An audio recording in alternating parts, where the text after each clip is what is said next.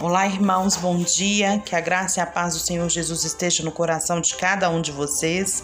Aqui é Sara Camilo em mais um devocional diário. Hoje, 22 de janeiro de 2021. O nosso tema hoje é É nossa vez. O versículo chave está em 1 Coríntios, capítulo 14, versículo 1. E diz assim: Segue o caminho do amor e exercei com zelo os dons espirituais, contudo, especialmente o dom da profecia. Irmãos, existe uma grande diferença entre ganhar algo e desfrutar daquilo que nós ganhamos. Nós precisamos jogar fora essa mentalidade religiosa que nós vivemos, a fim da gente viver plenamente uma vida abundante, conquistada por Cristo na cruz. Há uns dias atrás eu né, li para vocês, um, um, contei para vocês uma parte do livro Não Há Limites do pastor Henry Hutler, que ele diz que é, numa noite o Senhor o acorda e, e fala para ele assim que ele ele, o Senhor, né, nunca colocou limitação na vida dos seus filhos, mas que nós, cristãos, nos limitamos por causa da, da incredulidade do nosso coração. Lembram disso? E ele continua dizendo aqui: Meus filhos passam o dia tentando me convencer a lhes dar as coisas, enquanto eu passo o dia todo tentando convencê-los de que eu já lhes dei tudo em Cristo.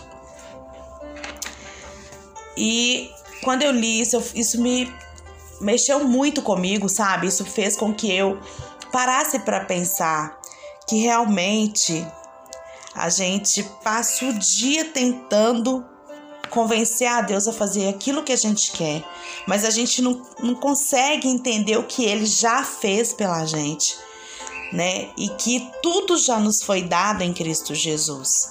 Que basta que a gente tome posse e aprenda a receber aquilo que Deus já nos deu. Em todo o Novo Testamento, a gente vê que Deus transfere a responsabilidade para os filhos. Antes da nova aliança ser ratificada, o que, que é isso? Antes dela ser concluída em Cristo Jesus, Deus ele era o responsável por abençoar o seu povo. Porém, irmãos, com a nova aliança, Deus de uma vez por todas, Deus já nos deu todas as bênçãos de que nós precisamos. Agora, nós, põe a mão no seu coração e fala assim: eu sou responsável por pegá-la. Vou te dar um exemplo simples. Vamos, vamos tratar de um assunto aqui para a gente entender como que é esse pegar, tá bom? É, lá em 1 Coríntios 14, 31, tá escrito, Paulo fala assim, porque todos podereis profetizar, cada um por sua vez, para que todos sejam orientados e encorajados. Aqui a Bíblia nos diz que todos nós podemos profetizar. Ou seja, o dom da profecia todos nós temos, o que significa que Deus já decidiu que a gente pode profetizar. Se você não é usado regularmente nesse dom, irmão, de profecia, não busque essa solução em Deus, mas dentro de você. Não fica pedindo para Deus te dar um dom que ele já te deu. Esse dom Deus já deu para todos nós. Olha o que o versículo diz: Todos podereis profetizar, cada um por sua vez, para que todos sejam orientados e encorajados. O que, que você precisa fazer? É muito simples, basta começar a desejar esse dom, né? Como no versículo aqui que a gente começou falando. O que, que Paulo diz, né, para os coríntios? Segui o caminho do amor e exercei com zelo os dons do Espírito, contudo, especialmente o dom da profecia que é profecia? Quando, a gente, quando eu falo aqui a palavra profecia, o que vem na sua cabeça? Eu tenho quase certeza que na cabeça de quase todos aqui, como na minha era também, profecia era falar do futuro, era falar do que, né, vai acontecer. Mas quando a gente estuda lá a etimologia da palavra profeta, tanto no Velho como no Novo Testamento, significa anunciador. Lá em Êxodo 7, de 1 a 2, o Deus fala para Moisés, né? Então disse o Senhor a Moisés: Eis que te tenho posto por Deus sobre Faraó, e Arão teu irmão será o teu profeta. Tu falarás o que eu te mandar, e Arão teu irmão falará a Faraó, que deixe ir os filhos de, Israel da sua terra. E aí começa, a, começa o papel do profeta. Do grego, né, nós temos é, do grego temos que o significado de profetizar significa fornecer luz. Presta atenção nisso. Anunciar e fornecer luz. Sendo assim, irmãos, é, o sentido bíblico da palavra profeta ou profecia é o de falando da presença de Deus ou a partir da presença de Deus expor as palavras que procedem da boca de Deus. Deu para entender? Vamos lá. O resultado é que os corações e consciências daquelas pessoas que estão ouvindo são colocadas sob a luz de Deus, debaixo da luz de Deus. Aquilo que por natureza se opõe a Deus é então confrontado com essa luz. Olha só, o profeta Elias disse né, a seu próprio respeito: Tão certo como vive o Senhor, Deus de Israel, perante cuja face estou. Lá em 1 Reis 17:1. Elias ele estava diante de Deus, por vezes até prostrado, e é por isso que Elias podia falar desde a sua presença, como está lá em 1 Reis 18, 17, né? A gente lendo lá, a gente vai ver. Quando Pedro ele escreve a respeito dos oráculos de Deus, o que, que é oráculos de Deus? As palavras que procedem da boca de Deus, ele está se referindo justamente a esse aspecto do serviço profético, né? 1 Pedro 4,11 tem esse, esse versículo. Lá no Velho Testamento, a gente vê profeta de uma forma diferente. Geralmente se associa as palavras profeta ou profecia né, como a pré-anunciação de fatos futuros. Isso, no entanto, não é bem correto, irmãos. Elias, aliás, também fez algumas predições, como quase todos os profetas do Velho Testamento. Mas não é essa a principal característica de um profeta mas o fato de que ele está falando as palavras que procedem da boca de Deus. Ainda que no Velho Testamento também tenham feito predições, né? Eles dirigiam sempre essas predições para advertências e exortações ao povo. A gente pode ver lá em 2 Crônicas 36, Jeremias 25, 4, versículo 4 e 7. Até mesmo né, os guias do povo, tal como Moisés, são denominados profetas.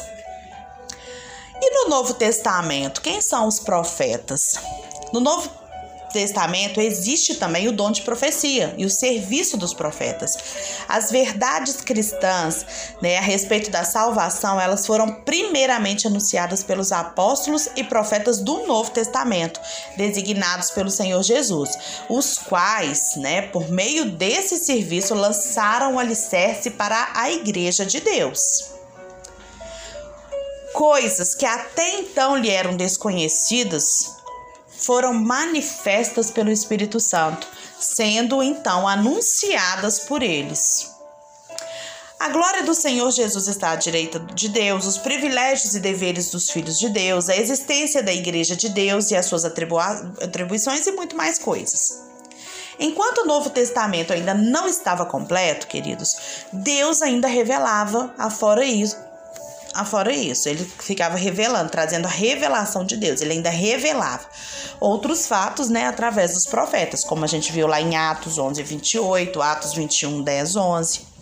Uma vez concluído o Novo Testamento, o dom profético veio a sucumbir e já não existem mais novas revelações né, é, quanto à salvação, pois a escritura já está consumada, como está lá em Colossenses 1:25. Presta atenção. No Velho Testamento, Deus usava os profetas para direcionar o seu povo, orientar, exortar, né, direcionar e até predizer sim o futuro. Mas já no Novo Testamento também, lá em Atos a gente vê, né? Mas quando há a conclusão do, do Novo Testamento, esse dom então de profeta acaba. Já não existe mais revelação. Por quê? Porque toda revelação de Deus está da primeira página à última página da Bíblia. Já está completa. A escritura já está consumada. A obra da cruz terminou. Certo? Então, se a gente acaba de indicar, né, de falar aqui que o dom profético acabou, mas a gente precisa de entender que o serviço profético ainda existe hoje. Então, não poderá. O serviço com, é, é, profético, irmãos, ele não poderá conter de forma nenhuma novas revelações. Eu repito, esta atividade não deve ser confundida com um dom já que somente é efetiva quando proceder de íntima comunhão com Deus, o Pai. Fato, né, que provavelmente não é uma constante na vida de nenhum filho de Deus. O resultado de tal serviço, ou seja, o resultado do, do serviço profético, é a edificação, a exortação e a consolação. 1 Coríntios 14, 3 e 2 Coríntios 12, 19.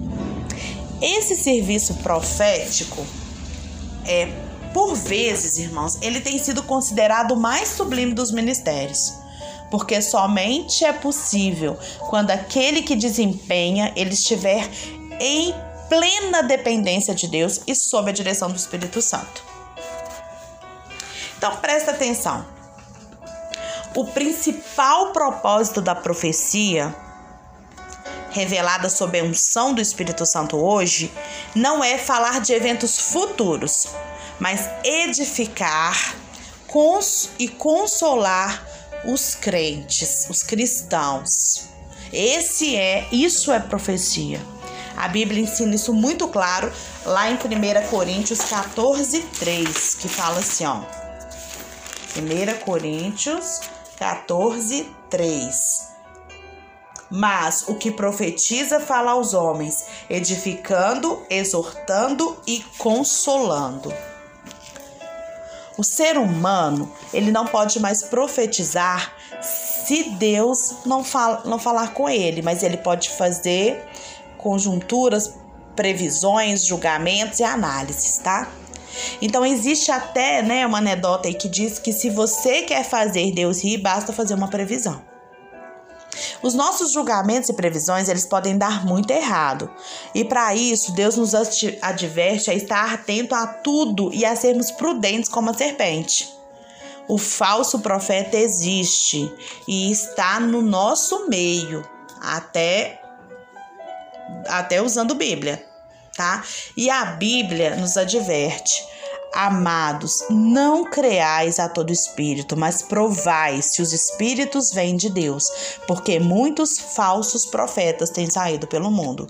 1 João 4:1. Então, quando você ouvir uma profecia direcionada a você, irmão, confira, ore, prove se é de Deus. Não creia imediatamente, pois pode ser uma palavra de um falso profeta ou até, quem sabe, de um filho de profeta bem intencionado. Sempre que você receber uma profecia, vá para a Bíblia. Nos tempos que nós vivemos, com a consumação da nova aliança, tá? Toda profecia tem que estar tá na palavra. Se não tá na palavra, não é profecia.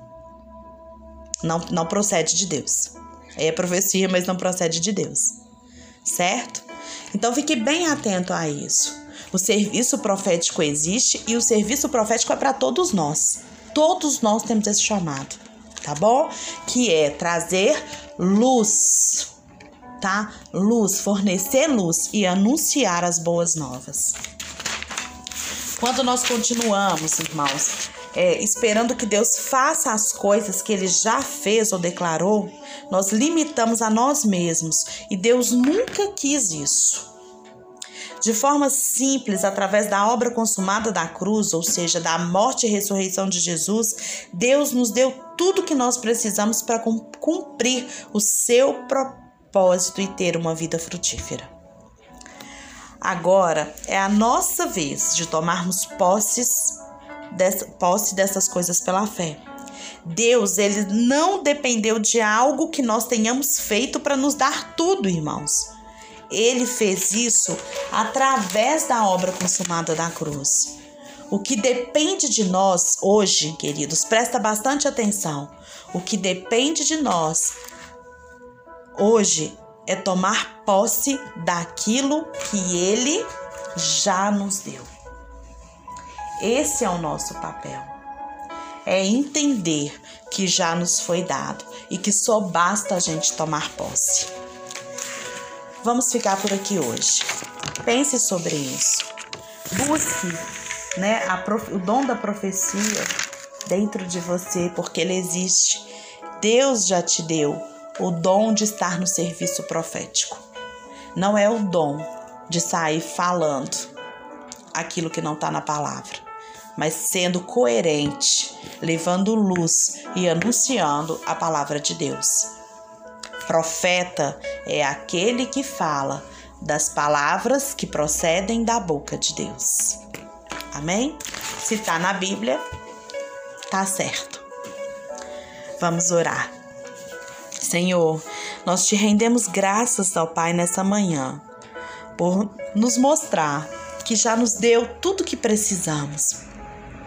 Obrigada pela sua fidelidade e o seu amor. Pai, nos entregamos a Ti mais uma vez nesse dia e pedimos, ó Deus, manifesta o serviço de profecia na nossa vida. Que a gente possa ser boca de Deus, levando a palavra verdadeira do Senhor a todos aqueles que necessitam, exortando, orientando o teu povo a viver debaixo da liberdade que o Senhor nos deu em Cristo Jesus. Nós, te, nós consagramos a Ti, ó Deus, a nossa vida e o nosso coração e te entregamos e dizemos: Eis-nos aqui, Senhor, usa-nos. Pai, em nome de Jesus é que estamos aqui nesta manhã. Amém.